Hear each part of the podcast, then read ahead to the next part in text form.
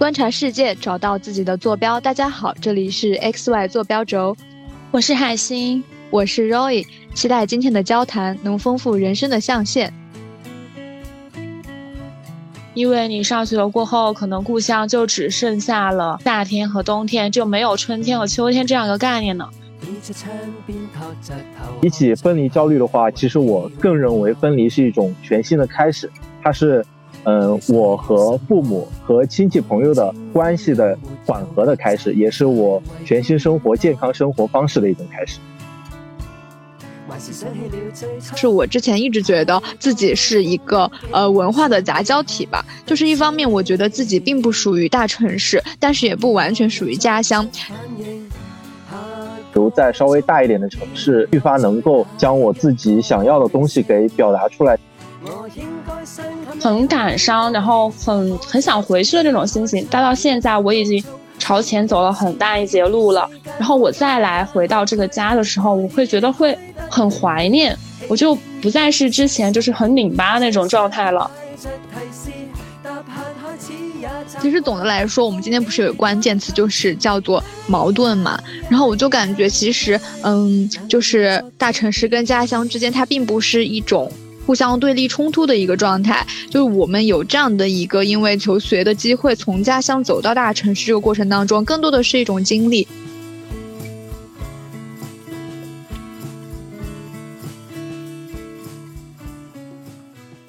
那么今天呢，我们请到了一位新的嘉宾 Nick，也是我跟海星共同的朋友。那么接下来就请 Nick 跟大家打一个招呼吧。嗨，大家好，我是 Nick。很高兴能来 X Y 坐标轴与大家一起谈天说地。关于 Nick 呢，我觉得嗯有一个很好的点，虽然我们是准确来说，我跟海星还有 Nick 应该都是在高三的最后一年认识的。然后因为你们两个其实某种程度来说应该是我的学长和学姐哈。然后我觉得就是。呃，最后一年认识嘛，然后其实高三也是一个蛮关键的一个时期，就是大家对于一些个人的规划什么的都稍作有一些明晰，并且大家都斗志满满。然后其实从高中开始到大学又有一个很大的一个变化，就是这个过程当中可能有些人就渐行渐远了，因为大家的一些观念都不太符合了。但是发现我们三个有的时候通过一些朋友圈的评论点赞，就是发现大家还是在很多事情上，无论是说个人发展啊，还是说一些嗯，就是。兴趣爱好上面有一些共通点，所以说今天一起来录这样一个播客。嗯，特别涉及到就是家乡与大城市这样一个主题吧。Nick 跟我跟 Roy 也是有一些很相似的地方，包括我们也是从这样一个相同的家乡走出来的。其实我对 Nick 有一个很深的印象，我觉得他是不一样的理科生。他其实对对，在某种程度上，我觉得他。比我跟 Roy 更加有理想，也更加有对这个世界的体会吧。之前 Nick 就说想到跨到我们专业来，我就是赶紧给他劝退了，就是理科生别来别来别来咱社科。然后我觉得就是 Nick 给我的感觉，无论是说，嗯，就是我感觉他在很多方面吧，其实我都还蛮欣赏的。就是你能够看到，呃。就我觉得，其实这个应该也不算性别上的一个差距吧，但是我确实感觉到，像男生确实在这方面，可能像 Nick 这样对自己的一个个人规划有这么清晰的一个认知的，这样其实是一个很少见的现象。因为我记得，呃，Nick 无论说在学生工作上面呀，还是说在自己的一些呃社团上面啊等等，其实我感觉都是有自己的很多的想法的。然后，嗯，对，就包括说到后来也是保研，然后并且跨保什么之类的，我就感觉在这些方面。咱们三个的一个成长的一个经历还是蛮相像的嘛，然后所以可能在这方面的共同话题也会比较多。刚刚两位的介绍对我的评价可能有点过于高了。实际上我在上海打拼了五年之后，我对自己的一个核心的认知就是上海打拼五年仍然颗粒无收。那我就希望在未来的时候能够稍微有一些收获。好，那其实当听友朋友们听到这一期的时候。我们都已经从家乡春节的氛围投入到新学期紧张又迷茫的节奏当中了，所以今天这一期我们主要是想来聊一下关于大城市和家乡之间伴随着我们认知的成长有哪些新的认识和感悟。那么首先就是我想聊的一个话题，其实是关于分离焦虑症吧，因为其实在我写这期大纲的时候，就是要出发去学校的前一天。但是这一次呢，我就感觉到，其实我的分离焦虑，就或者说这种开学焦虑，其实没有特别的强烈。那可能是因为我觉得，嗯，现在就是在同一个地方停留的这种很长时间停留的机会，其实是越来越少了。就像这个寒假，我当时就从机场出发的时候，我就说下个月又要回上海了，就感觉根本就没有回家过寒假这样一个事情。然后现在我就觉得，可能这个寒假也可能是我人生当中倒数几个寒假了。嗯，就是因为本来寒假就很短嘛，但我可能跟若依不同的是，我这一年可能是在家停留最长的一年。就从保研后，我就一直在家这边的城市和省会这个城市，差不多从十月到现在二月份了吧。因为其实，嗯，之前可能大家都会说，因为你上学了过后，可能故乡就只剩下了，嗯，夏天和冬天，就没有春天和秋天这样一个概念了。所以我觉得，在我这这么一这么长的一段在家里停留的时间里面呢，我才发现，其实原来上学的一个时，嗯，一个学期这么的漫长，因为它其实也是。差不多一年的一半了嘛，所以我在实习啊，在家的时候，就是有一种算着日子在过的感觉。而且在家里停留的时间比较长的话，我其实对这种家家庭关系吧，比如说对爸爸呀、妈妈呀，还有爷爷奶奶这种，嗯，沟通和交流，我觉得他其实是经历了一个从了解，然后再到陌生，我们可能会吵架呀，有一些分歧啊等等，然后再到一个更加了解的这样一个过程。我慢慢的意识到，我可能不再会质疑他们为什么是这样，他们可能会有一一些什么样我嗯不能够忍受的问题吧，而是我选择了我能够更加尊重、更加理解他们。后面我们也是，我觉得也是达到了一个互相理解的这样一个嗯程度吧。我我也另一个方面，我也觉得可能就是之前会想到的诗和远方的确很远吧，因为。嗯，你可能还是会涉及到处理生活当中的一些很细琐的小事。刚刚海星说到了，就是关于在家停留很长，然后对一些比如说家庭关系啊等等会有更深的一个见解。我发现就是我之前可能觉得在嗯学校待久了的话会想家，是因为觉得就是太累了，在学校的整个节奏非常的紧张，然后想回家放松一下。如果是说在家里待久了想回学校，也仅仅是觉得在家里就是。如果天天都是很无聊的在那里呃玩啊，也会觉得整个人是有点太过于松散了，然后想回到，对，想回到这个学校里面去。但我现在就是更多的觉得，呃，我的这个驱动力就从一种对自己生活的感受变成了我对于某一种情感的期待。就比如说我在学校的时候，就是会去想念回家，是因为我就是很想念跟。嗯，我的亲人还有家乡的朋友们在一起玩的那一种感受，而我在家里待久了，想回学校，更多的是想自己获得一种就是很自由、很亲近的个人的状态，就是我不需要什么事情都向自己的家长汇报，然后我就是自己，嗯，比如说我可能会很好的安排自己的一天，然后也会去到一些就是新的地方去玩，然后生活在一个自己的状态这样里面，这是我觉得一个比较大的一个变化吧。可能我和大家的态度不太一样。其实我更喜欢一个人远在他乡的感觉。我大概算了一下，今年应该是我在上海待的第五个年头。但是每年在家的时间其实也就一个月或者两个月的时间。甚至在二零二三年的时候，我暑假没有回家，也就正好今年上半年回去了两周，然后就又来了。在我。呃，从四川到上海，又从上海返回四川的这来来回回的这一些经历之中，我发现，当我走出了大山以后，我和家里面成员的关系变得更加平和了。我如果在家的话，可能会每天因为父母他们吵架，然后我自己变得也特别的烦躁。但是如果我远在他乡的话，他们可能一些生活当中的琐碎的事情的争吵，我是看不见的。那么我可以只给他们报平安，然后他们也可以。呃，他们也可以给我报平安，然后这样我们就相当于是一个正向的反馈，这是呃我家里面成关系更加平和的我发现的一个点。第二个就是我发现自己的生活也更加的有规律与节奏了。比方说我在学校的时候，可能每天早上七点或者八点起床，起床之后去图书馆，那么四五个小时结束了，到中午吃完饭又去图书馆学习，学习了之后下午可以去健身，或者是嗯和朋友一起。谈天说地，或者是打球之类的运动，然后晚上或许也就简单的看看文献、写写论文，然后就到达一天的睡觉的时间。这规律的生活对于我来说也是我很好的保持自己身体健康的一个方式，甚至在大学期间也能够有一定的经济的收入和支出的平衡。但是在家里面不一样，嗯，家里面的话，因为自己没有在像学校里面，比方说兼职或者家教这样一些方式来获取额外的支额外的收入的话，那么我仅存的我仅存的收入来源可能就。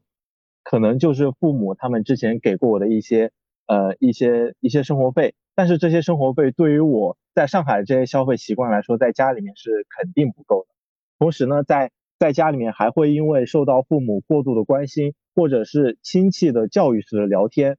自己呃自己想做事情又没有一个更好的平台去让自己发挥，这样一些也呃让我不太喜欢在家里面这样一个过于平淡的生活。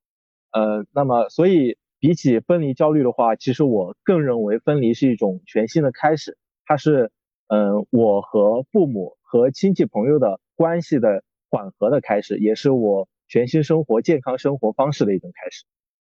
我觉得 Nick 说的有一点，就是我也蛮赞同的，但是我觉得就是你整体对于家和嗯学校之间的一个态度是，呃，应该是比我跟海星要更。果敢一点，就我我觉得我有的时候还是有一点妈宝，就是还是有点恋家吧。但是另一方面，就是确实也会有 Nick 说的一些情况，比如说像一些呃父母之间，他们也可能会有争吵呀，或者就是像一些呃亲戚，我觉得也不一定是亲戚吧，就是就像父母，他们有的时候对你的一些呃语气就是那种命令式的，但是这种语气是在学校里面这种相对来说大家都是处于一个比较平等的这种交流当中是不会有的。所以有的时候我妈就是会呃指使。我去做什么事情，无论是说做家务也好，或者是说安排我今天呃今天晚上说要跟谁哪些大人什么出去吃饭，然后我就必须得呃就是放下我自己的一个安排，跟着他们去。我觉得这就是我会觉得在家里面会遇到的一些，就是肯定会遇到的一些问题，然后让我觉得自己的一个就是自己的一个时间是被打乱的。然后另一个方面就是说关于那个健康生活这一点，我有很大的感受，就是我发现在学校的时候，我是有那个闲心去呃制定一个比较健康的那种饮食的计划也好，还是锻炼的计划也好，然后我也会在这边更容易买到这些方面的食材。但是我回到家之后，我就只能够随着我爸妈他们吃什么，我我也就跟着吃什么。所以那个时候在家里，可能就是对于这些方面也是一个比较放松的一个状态。呃，我觉得在这个方面的话，确实还是有一些共通之处的。嗯，对于就是这个健身食材，我觉得也也我也有这样的经历。就在家里的话，就会吃的比较 大鱼大肉一点。然后回到学校，其实我更愿意就是去选择一些，嗯，就是沙拉呀这种可以，嗯，帮助自己减脂的这样一种食材。对的。然后其实刚刚尼克还提到一点，就是说可能在呃，就是上海这边，无论说是像文娱生活。都其实比我们自己的家乡要丰富很多。那其实这里我就呃有一个更进一步的一个想法，就是我之前一直觉得自己是一个呃文化的杂交体吧。就是一方面我觉得自己并不属于大城市，但是也不完全属于家乡，就是是一个在文化层面的杂交体。就一方面我会觉得，呃，在大城市我其实是。呃，始终很难以融入，无论说是经济的还是文化的，其实在这方面我都会具有一些压力。就比如像出门的话，就不不不会像在家那边，我可能就是会打扮的呃没有那么的呃精致，我出门都觉得无所谓。但是在上海这边，一旦要去城区那边玩的话，还是会有这样的一些呃容貌上的焦虑。然后另一方面，我是觉得呃自己是没有经济能力能够在这个。这个城市去扎根的，我觉得我还是属于比较传统的那一类人吧。因为，嗯，在一个地方拥有自己的房子，并且在文化上能够有很长时间的融入，这样才会让我觉得在这个地方能够获得归属感和安全感。然后在另一方面呢，我又会觉得，其实，在呃我的家乡，它的这个文娱生活其实很单调的。就像我这一次跟海星，我们俩回到加州。就根本就是一下午应该玩 什么？对我们当时啊，就是我我我当时还在说说，如果我们家这边没有这个万达，我们应该多么的无聊。然后我们就在那个商场里面走抓娃娃一下午，对，然后抓娃娃，最后无所我无所适从，没有地方可去的时候，嗯，就去了麦麦，然后在那里聊天。对，然后嗯，也不是经常会遇到一些关于职业选择上的东西嘛，就是其实这个职业选择也跟城市有很大的关系嘛。然后我觉得在家乡的小城镇，尤其是我这一次实习也是在这边实习，然后我就会觉得在职业的选择性上也会让我觉得有一种一眼能够看得到头的枯燥。所以我觉得在这两个层面都有一些呃很难融入的感觉。我觉得嗯这样是很正常的，因为不可否认的是，在大城市感受过的文化经济的差异，它的确会给我们带来巨大的认知冲击。但是我觉得我们要做的就是承认这份差距，并且向着自认为更好的生活努力就足够了。嗯，我很喜欢余华老师的一本书，叫做《我们生活在巨大的差距里》，它真真正正的是将。我们现实当中所感受到的一些生活，和我们像我们这样一种平常人所感受到的差距，真真切切的表现在了这本书当中。比方说，就我的生活经验来看，像上海和四川，它有着很明显的经济、文化、社会活动的差距。可能在上海的学生，他们在初中的时候就能够到各大的高校，比方说复旦、交大、同济，或者是华师大，还有其他的等等的顶尖的高校去参观访学。能够参与到其中一些实验室的科研任务，也有人他们因为在上海有很多的娱乐资源，一一年就看了三十八场音乐剧。但是这样实际我们对于我们这种普通人来说，可能是很呃，可能是在二十岁或者是三十岁，甚至是三十五岁之前，都很难有这样一个条件去允许我们完成这样的事情。就是 Nick 讲的这一点，其实，呃，我觉得是我想表达的一方面吧。就是一方面，就是因为呃，这两地可能在经济上、在文化上有一些差异差距，嗯，就会让我们觉得好像打开了一些呃新世界的大门。然后在另一个层面，我觉得它呃也不能够完全的，就是想嗯，就是能够表达出我内心的这种复杂的感觉。因为我感觉就是呃，我不仅仅是被上海它所表现出的繁华也好、多元也好给吸引。了，而是说我也通过呃，从这个就是呃，从我家。从我家这个小城镇一步一步的读书，然后读到今天，我可能在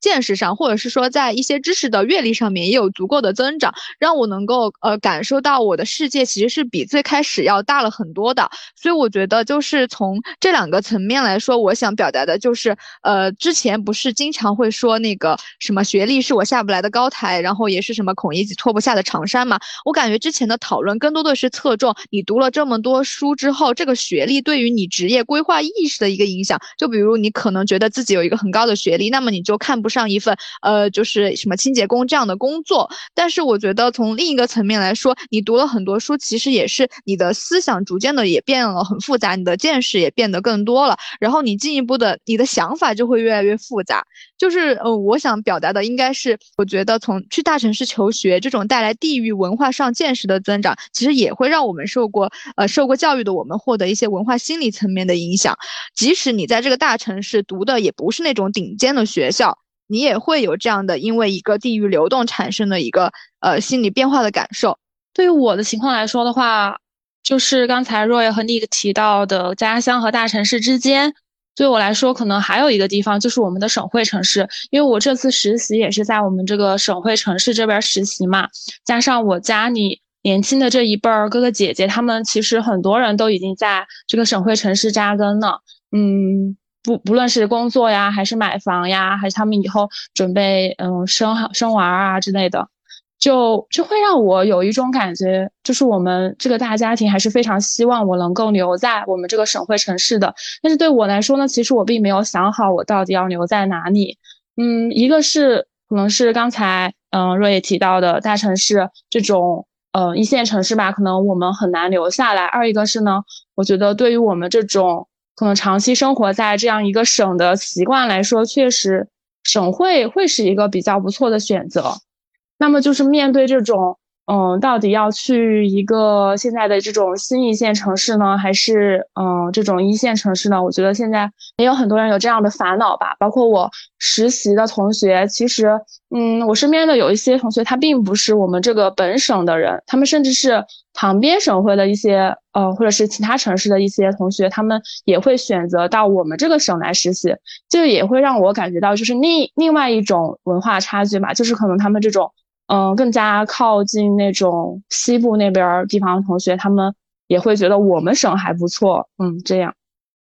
对，我发现其实在这个事情上，我跟海星都有一点迟疑，但我感觉我应该是我们三个当中最迟疑的，就是关于我可能不会在一线城市，就是尤其是呃一些呃，就像北上广这种，我我几乎压根儿想都不敢想了。但是我之前我记得跟 Nick 聊的时候，Nick 其实还是很有规划，就是想以后留在上海这边工作的。就我感觉，其实我在这上面，嗯，一个很大的、很直接的感受是，一方面是因为我觉得我这个专业想在这边留下来，嗯，就只能够是过着工资全部付房租这样的生活。我感觉我的生活水平还有我的幸福指数应该不是很高吧。然后另一方面，也就是主要是这个专业为我带来的东西吧。然后另一方面，我觉得我自己也没有海星这种，就是觉得呃。就是自己的这个专业可能不是那么好找工作，然后就会去学习一些新的技能，打算去转行。我觉得在人文社科里面想去做转行，就是真的很不容易，因为就是要付出更多的努力嘛。然后我就我就觉得我就很摆烂，我就很喜欢那种很安稳的、很稳妥的那种方式。嗯，虽然我也是主呃，就是总体上来说还是比较上进嘛，但是我觉得我上进或者是我规划的那些路线，一定是在我的呃上限能够达到的范围内。就是我感觉我已经过了那个能够去拼去闯的那个年纪了。是的，我觉得尼克可以来好好说一下这个。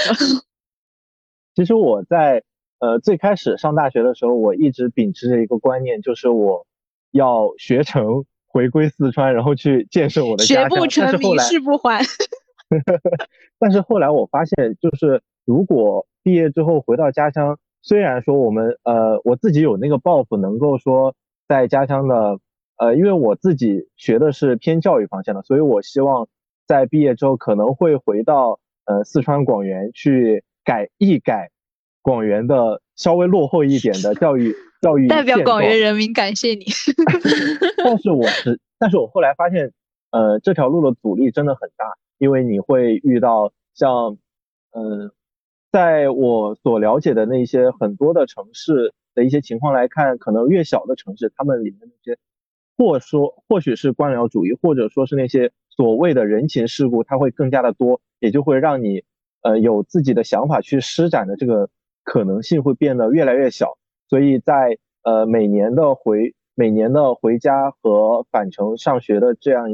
呃来来回回的往返之中，我越越来越觉得可能留在稍微大一点的城市，越发愈发能够将我自己想要的东西给表达出来，将我想呃想制造的东西给生产出来，也也是能够将我价值实现的一个最好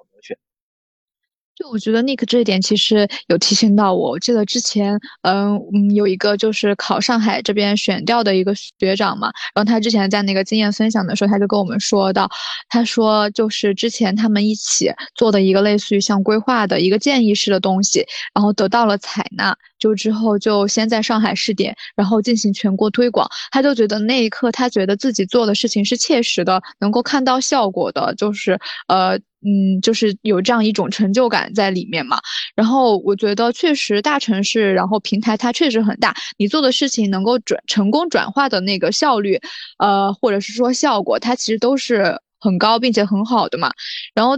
关于就是小城市这种可能会更加盘根错节一点，我觉得其实也是存在的。然后但是呢，我之前是不能和解的，因为我之前上高中的时候嘛，尤其是像我们凡是这种文科班，总有一点那种。就是很大的雄心壮志的那种，然后我我那个时候可能会更加有这种，就是急于想去做一些成就，并且能够呃，就是能在社会上看得出来这样一个效果嘛。其实我跟若依有同感哎，因为我学的专业也是那种怎么说不太能落地的，然后也很宏大叙事。然后我从可能大一大二的时候就可能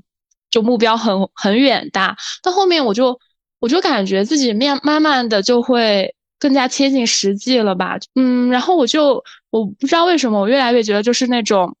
你就没有什么会真正喜欢的工作吧，就你工作可能嗯，它确实会消耗人的一些意志啊，或者是对生活的一些期待。它可能只是为了，嗯，你这种赚钱啊或者谋生的一个工具。那么你其他的意义要在工作之外去寻找。这也是就是我看网上 很多人说，就是什么干一行恨一行，实习到最后都不知道干什么。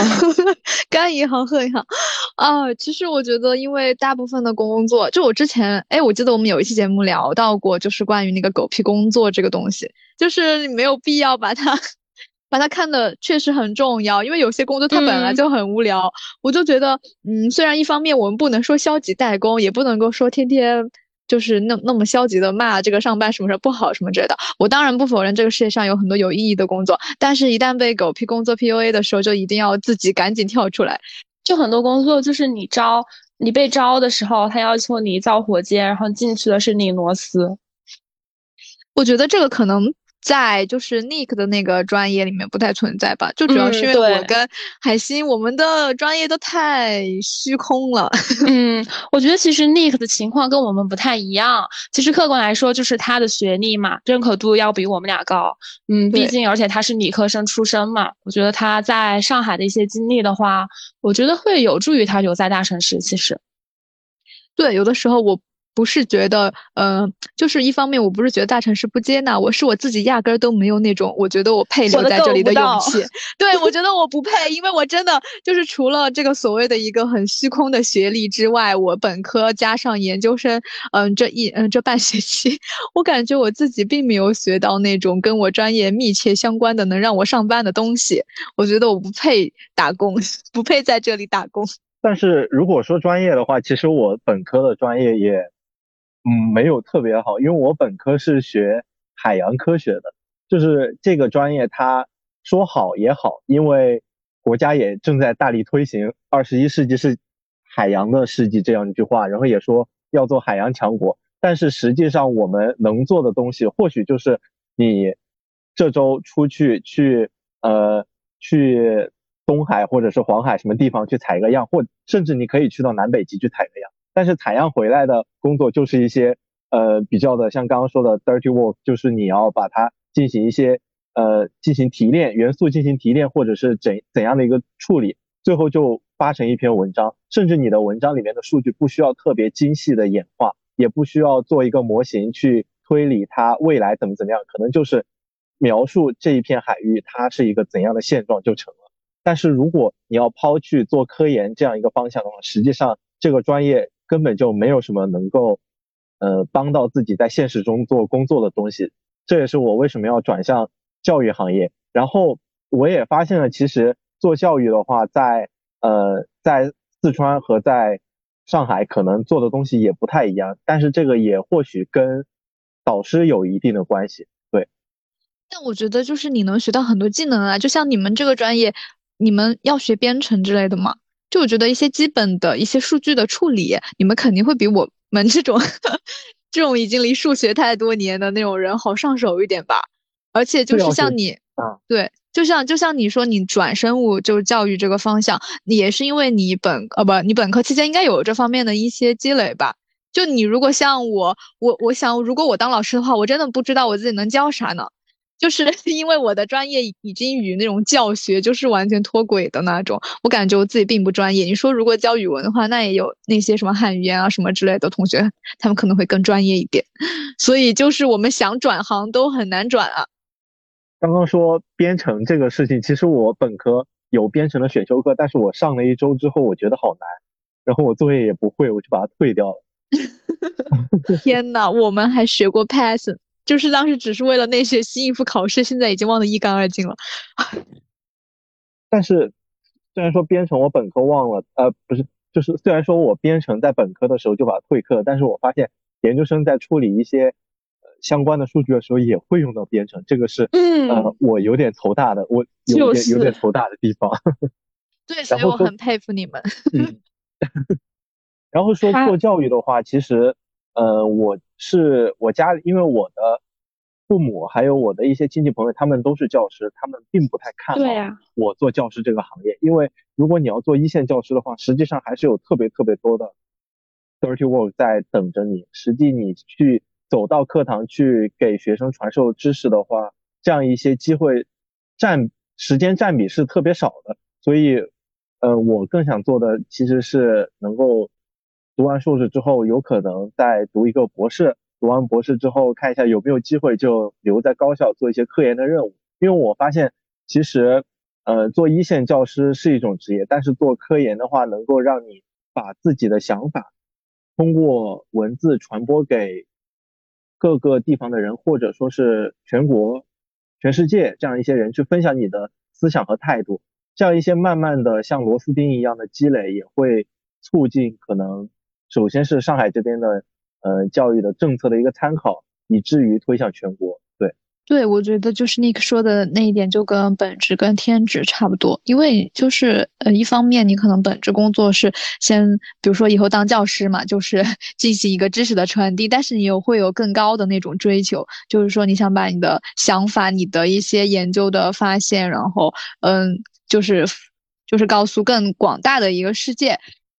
嗯，还有一个话题就是这次过年回县城老家，我就会发现。我我所看到的呀，或者是走过的路呀，这些所有的景物，它都它们都像等比例缩小一样，就会让我感觉我们长大后的世界的这种，嗯，看待看待这种周围事物，或者是看待问题的这种角度吧，都不再是小时候的那种视角了。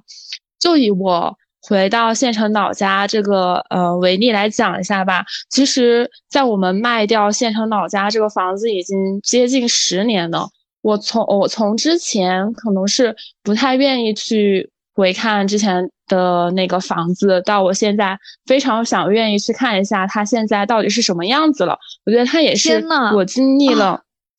我我要说这一点，就是我在这儿跟你真的有，我也是前几天过年的时候突然跟我妈说，我说我们之前卖掉的那个房子现在多久要拆？我妈说那个房子因为跟他们单位就是相当于是连在一起的嘛，他们一层是那个公家的门面，所以就不太好拆。然后我就心想啊，短时间内他拆不了。我还跟我妈说太好了，我说还想多久？等他要拆的时候回去再看一眼。我真的很懂你现在感觉。对，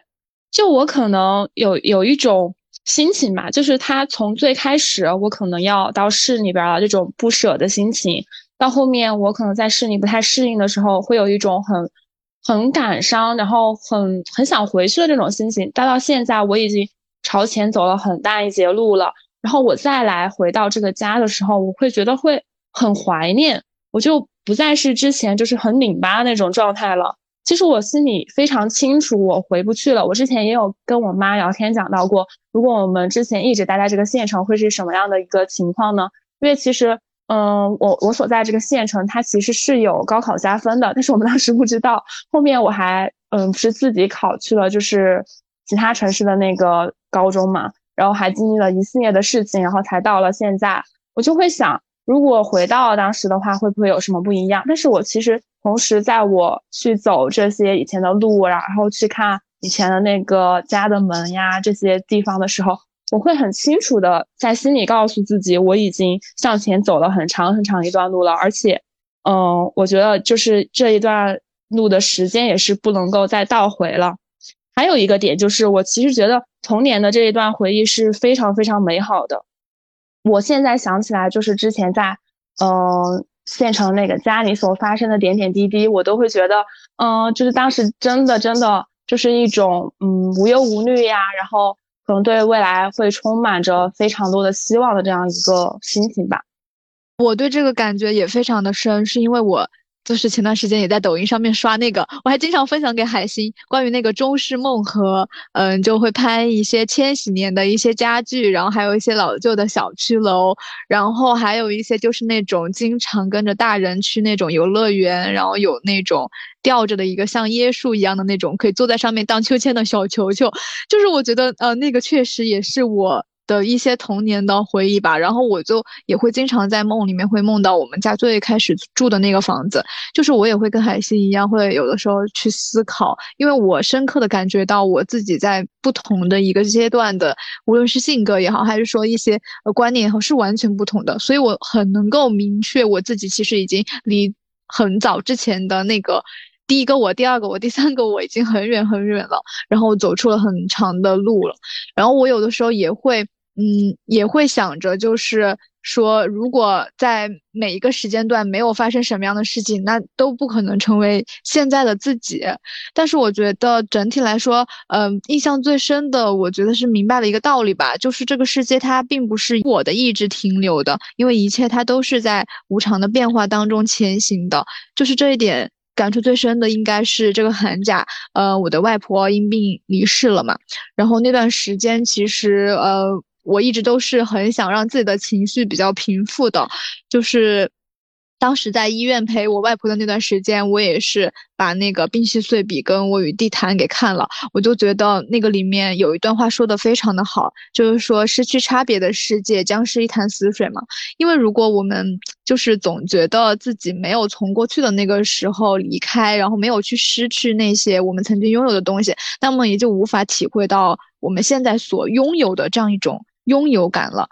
呃，我我觉得就是这一点可能跟海星有一些共同之处吧。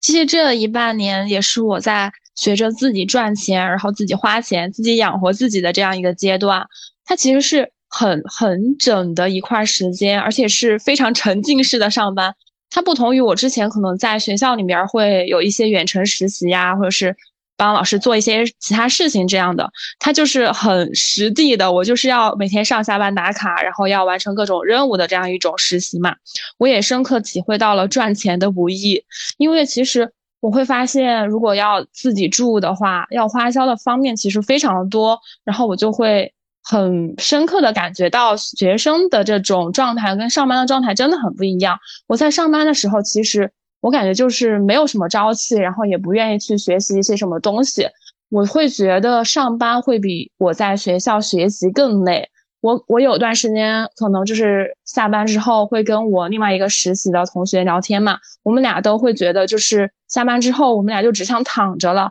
但是可能在学校的时候，我能够马不停蹄的学习到十点，然后才回宿舍。我觉得这是一个嗯完全不一样的转变吧。但同时，其实我觉得我很开心，因为。金钱的这种独立其实是更加自由的一种开始嘛，也是我们可能会经历的一种，嗯，必要的一种社会过渡吧。而且我可能，呃，因为就是也接触到一些其他的实习的同学，我们会聊到的一些话题，比如说为什么会跟父母吵架呀？其实还是因为金钱的这种掌控权是在父母手里的。那么我们可能想做什么事情的时候，都会受到一些限制。我们也会得出一个结论，就是还是得自己赚钱自己花。对，就是海星其实说的关于经济独立，然后。对于自己跟父母之间的一个关系，也可能也会有一定的一个不同的一个火花吧。然后其实我在这方面也有一定的感觉，但可能是另一种感触。呃，我之前一直觉得自己不是一个物欲特别强的人，所以我觉得就是我赚多赚少，至少能够。呃，满足我的一个基本生活需要，再加浅浅的一些呃文娱生活应该就够了。然后，但是我也是这一次呃过年，可能就是也会听到一些家里的就是这个亲戚那个亲戚八卦，其实大部分都跟钱这个东西绕不开。然后我就第一次感觉到自己其实不能够完全嗯将赚钱这个事情想好，就仅够自己生活的好就行了。我也会开始想着我是否能够赚钱，然后能够买一些嗯。就是我，我想给父母买礼物的时候，能够毫不犹豫的去花钱，然后，并且我也想着以后是否能够也让他们享福，过上好日子。我就觉得自己也不能够完全还是一个全职女儿的心态了，就是会觉得自己也想承担起养家这样一个事情，然后让父母也能够就是享福。嗯，那从另一个层面来说，就是我觉得这个世界上的，大部分能用钱解决的事情，其实都不是大事。但是也有太多我们听到的，或者看到的，或者见到的一些，是因为钱不足够，或者是说欲望太多而造成的纷争。而这种纷争，我个人觉得，在家庭的纷争当中，是最让人内耗的。是的，这一点在我寒假回家的时候，嗯，感触也比较深。因为在寒假回家之前，我实际上去。迪士尼消费了大概有呃五六百块钱，然后我到现在都还没去过。这是我在上海五年第一次去迪士尼。我在迪士尼，它有自己的物价。但是呃，就是我在迪士尼买了一顶帽子，那个帽子大概是呃二百一十六块钱，然后那个标签，因为我觉得它挺好看的，标签我也不是特别舍得撕掉，我就把它带带着标签和包装一起带回了家里。然后有一天。我呃我妈妈在帮我就是呃在给我拿东西的时候，就无意间翻到了我那个帽子，她看那个价格二百一十六块钱，就特别震惊的瞪大了双眼。然后其实这种呃事情发现了，可能在我看来应该有嗯不下五次了。然后每一次我看着我父亲或者是我母亲他们那种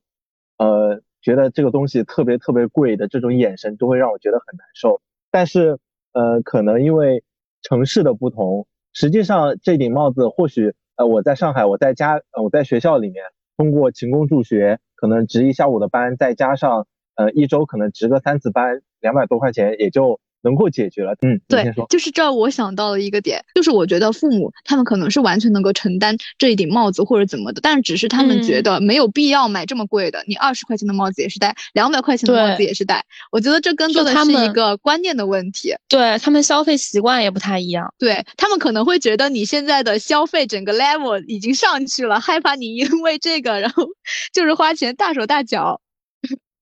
但是对，还有一点就是可能他们每个月他们能支，就像像呃你俩刚刚说到了，他们每个月支所能够获得的这个经济报酬实际上是比较低的。嗯，这个也确实是。对，这个也很重要。然后就是呃就是在我的家乡在四川广元，呃我的亲戚就是给他取了一个小别名叫做小香港，因为就是我也一直物价贼高，对物价的广元的物价特别高，但是实际上人们的收收入也就。呃，可能一千多也有，两千多也有，再往上可能就特别特别少。所以这也是我觉得，呃，我们通过读书走走出大山所学到的一个呃最重要的一个道理吧，这是我能够想到的最重要的一个道理。它让我呃不仅你要学会去珍惜以前，就像刚刚说到的，珍惜小时候那种生活，回忆一下，然后让自己觉得自己现在这种生活得来不易，然后更加激励自己去向未来。不断的奋斗，然后能够获得更多的东西。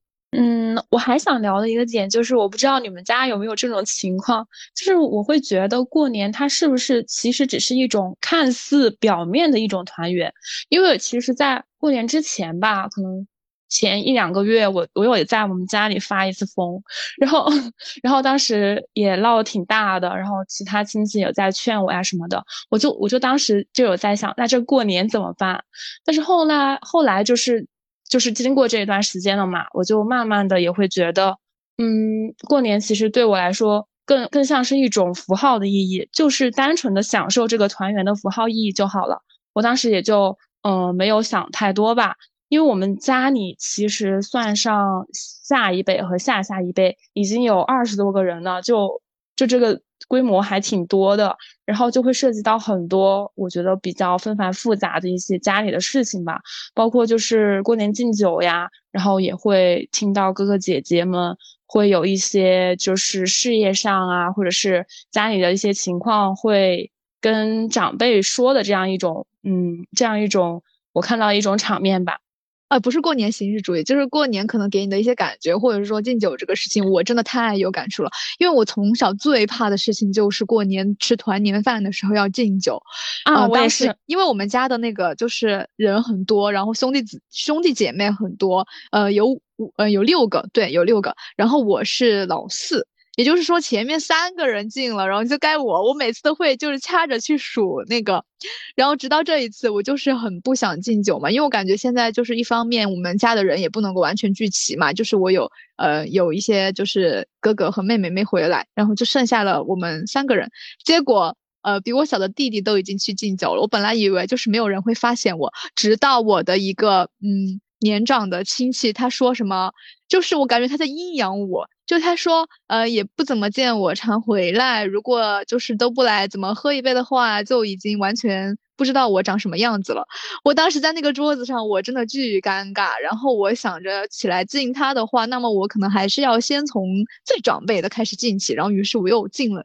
一圈人，然后我就是。就是他们一方面会说，觉得我好像很很会写什么东西啊，什么巴拉之类的。但是在那个时候，我敬酒只会说两 两句话：新年快乐，身体健康。因为我真的不知道说什么，我觉得非常的尴尬。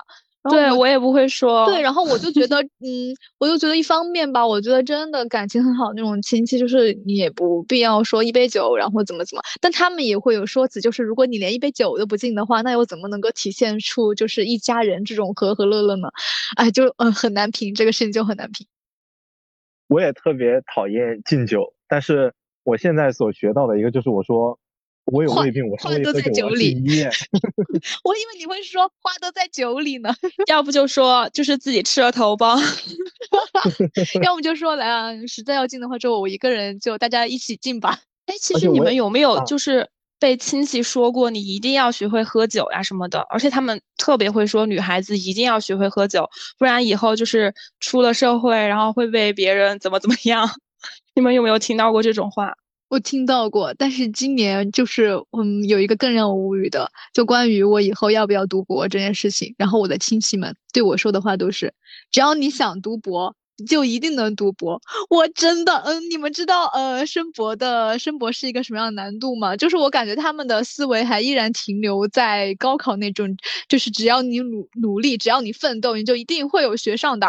就一方面，他们根本就不了解一些具体的规则，但他们另一方面，他们又很喜欢在这些里面去给你当一个好像他们是过来人一样，去给你一个所谓的激励，但实际上就会让我觉得非常的无语。对，这种就感觉像是。说是在为你好，但其实是用另外一种他们自己固化的一种思维在教育我，但但是实际上，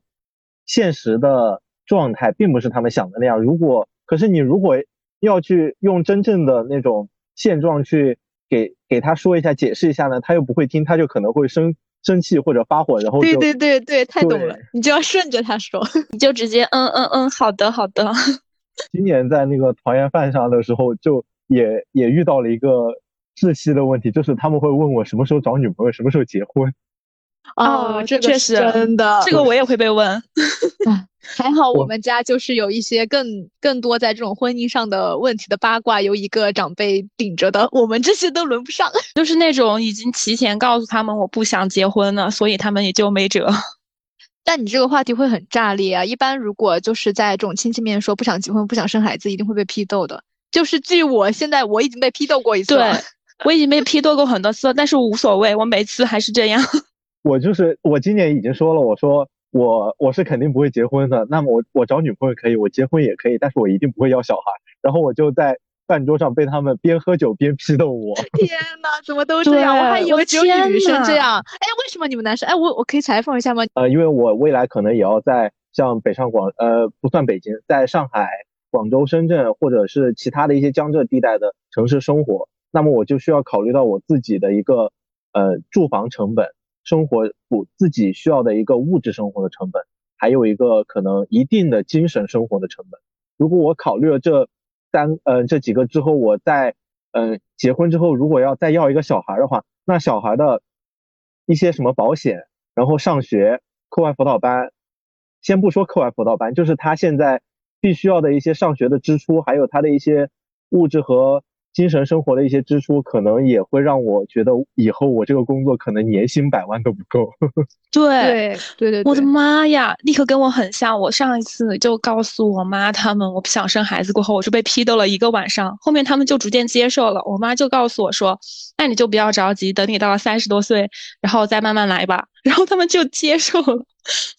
对，因为如果只说这个的话，他们会觉得就是想法很简单，或者就觉得自己是一个很自我的人，只想自己过好，然后那种就不想着什么。但我觉得就是我我也有跟那个一样的想法吧，就是因为我觉得，嗯，而且我觉得在某某种程度上，你既然自己已经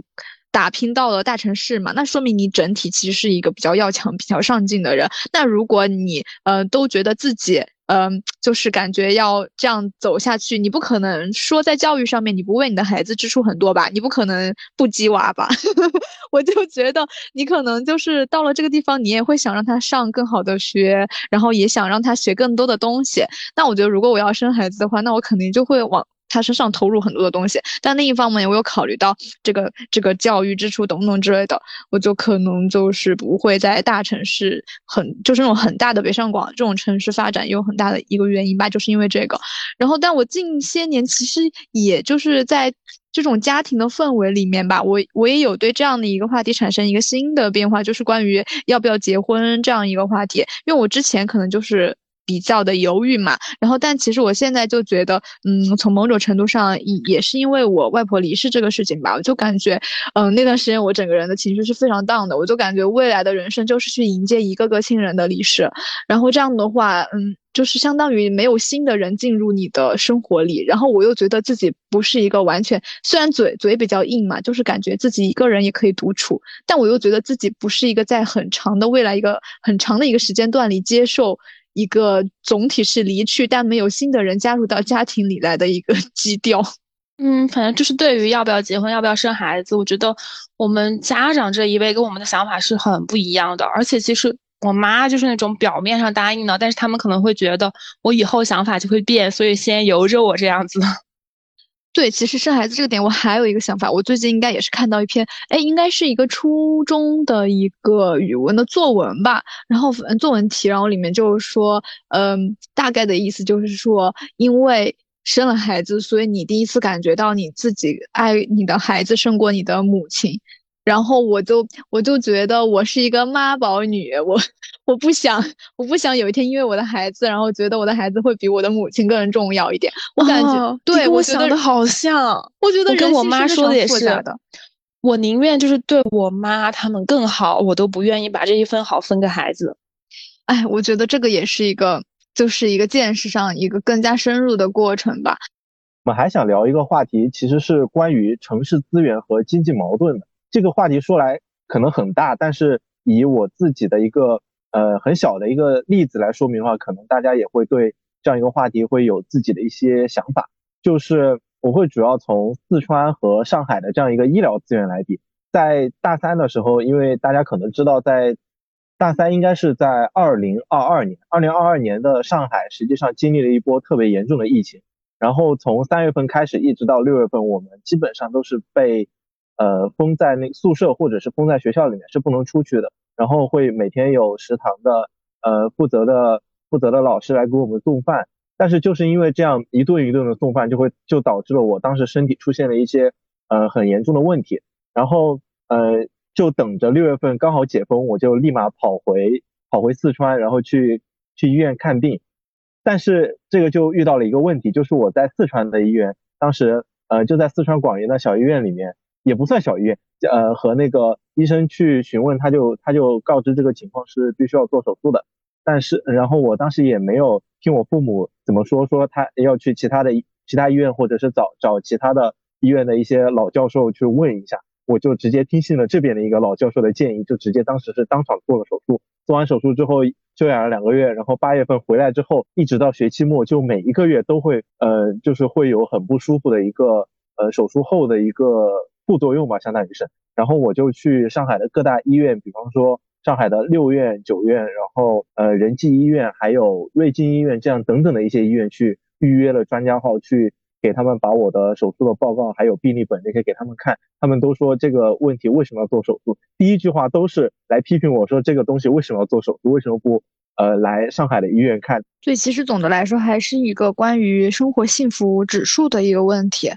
嗯，我觉得不可否认，这个确实医疗这方面，就是我觉得是继住房之后大家也很关心的一个话题嘛。然后在这个上面的话，我可能就是也会有一点感触吧。我就是主要是从一个秩序的层面来说，就比如在呃上海的一些就是公共的一些场所，无论说超市啊还是什么也好，它的那种嗯电子化的那些普及程度肯定是比我们家乡小很多的。而且我觉得。大家总体来说，呃，素质确实也挺高的。因为总体来说，我感觉这边的年轻人还是居多嘛。然后我这一次，嗯，回到家那边去给我爸妈他们采买年货，就是你能够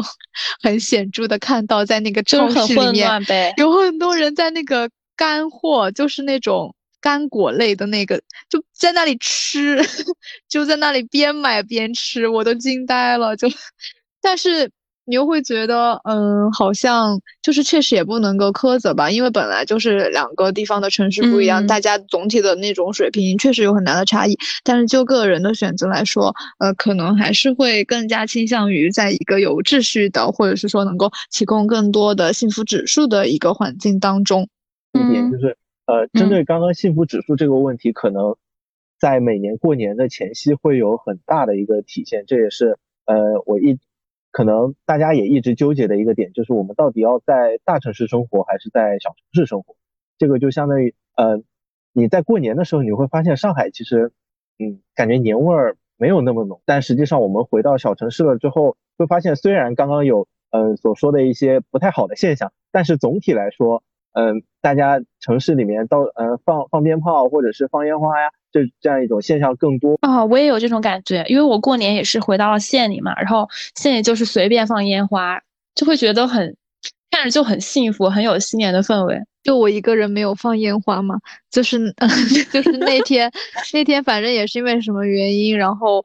嗯，我感觉我已经很久都没有放烟花了，但我们小区还是有很多那种嗯小孩儿，然后就会在那儿放烟花嘛。然后我就感觉现在其实，嗯，就是我感觉其实虽然我们那是一个小城市。但其实它也不太像那种乡村，我感觉要说年味儿还是得在乡村里。就像现在我的老家，其实它的那个城市化的那个速度也还是变快了很多。就这一方面，还是夸夸我们的家乡吧。虽然是一个经济很落后的小城镇，然后比如说像嗯我老家那边，它现在都已经有几个小区就修到那边去了，然后它的那些。交通啊什么的都其实现在很便捷了，就没有小的时候那种感觉，一个与世隔绝的一个小镇上的那种感觉了。所以我觉得，嗯，在这上面的话，呃，我已经离那种在乡村，嗯，那种年味儿，然后越来越远了。像我们现在吃团年饭都很少在家里做，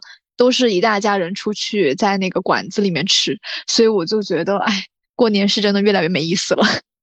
其实我还有一个想说，就是我觉得，嗯，大城市有大城市的幸福，小城市也有小城市的幸福吧。就比如我这次过年可能回家，我会觉得就是在那种县城里边，他们其实有些有些老一辈的呀，或者是现在的一些年轻人，我觉得他们的节奏很慢，但是这种慢是很适合他们的。你会觉得就是你可以不用操心那么多，然后也可以不用有太大的压力，就很轻松也很幸福的这种状态吧。然后在大城市的话，你可能就是会追求一些更高理想。然后我记得我对于城市就是不同调性之间的一个感触最深的一个点是在于，我记得当时我高考毕业之后，当时不是去北京参加那个，嗯，他的那个什么什么夏令营，不是不是夏令营，就是北京他有一个自招嘛。然后我当时去的时候，早上八点过，然后我跟我妈从那个。地铁站那一出来，就看到一群就是真的特别特别多的人，就都是那种上班族吧，就从那个地铁里面蜂拥而出，就是大家都走得非常快，然后在路上，我就能够感觉到，就是北京它的这个节奏是相当之快的，就更不要说那个广州，然后广州我之前也是看到有新闻嘛，说广州地铁里的打工人，然后大家都非常的忙什么之类的，我觉得这个确实也是。嗯，这种超级大城市，嗯，它总体的一个调性，就像我们每次一说回成都，然后我每次脑子里想的第一个反应就是大家，嗯，在那个茶馆里面 翘着二郎腿晒太阳，对，然后，然后不是前段时间抖音还经常说什么四川人有一点神，就是四川人不信神，因为自己就有点神。四川人的松弛感，对对对，就说什么在地铁里面，就是就是不是在地铁里面，在等地铁的时候会蹲在那个蹲在那个地铁的那个门口，什么都很松弛。我觉得这一点确实也是有吧，就是嗯，不同的城市之间确实也会有不同的调性，然后也会有不同的一个压力的状态。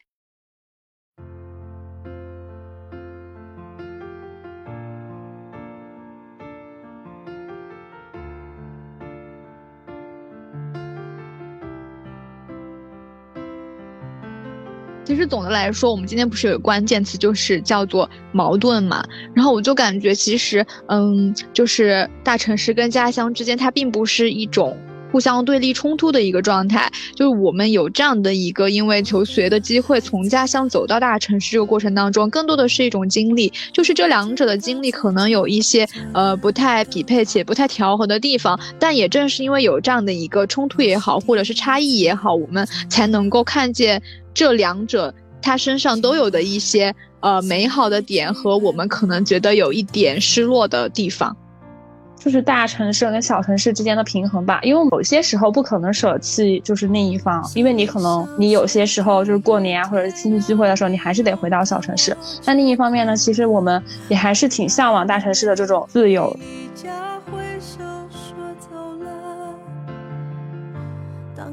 OK，那么今天我们这一期就到这里喽。如果喜欢我们的节目，可以在小宇宙、苹果播客、喜马拉雅上订阅 XY 坐标轴，也欢迎和我们一起分享有趣的观点和故事，可以发送至我们的邮箱哟。让思维的碰撞丰富人生的象限。我们下期再见，下期再见，拜拜。我是第一次做女儿。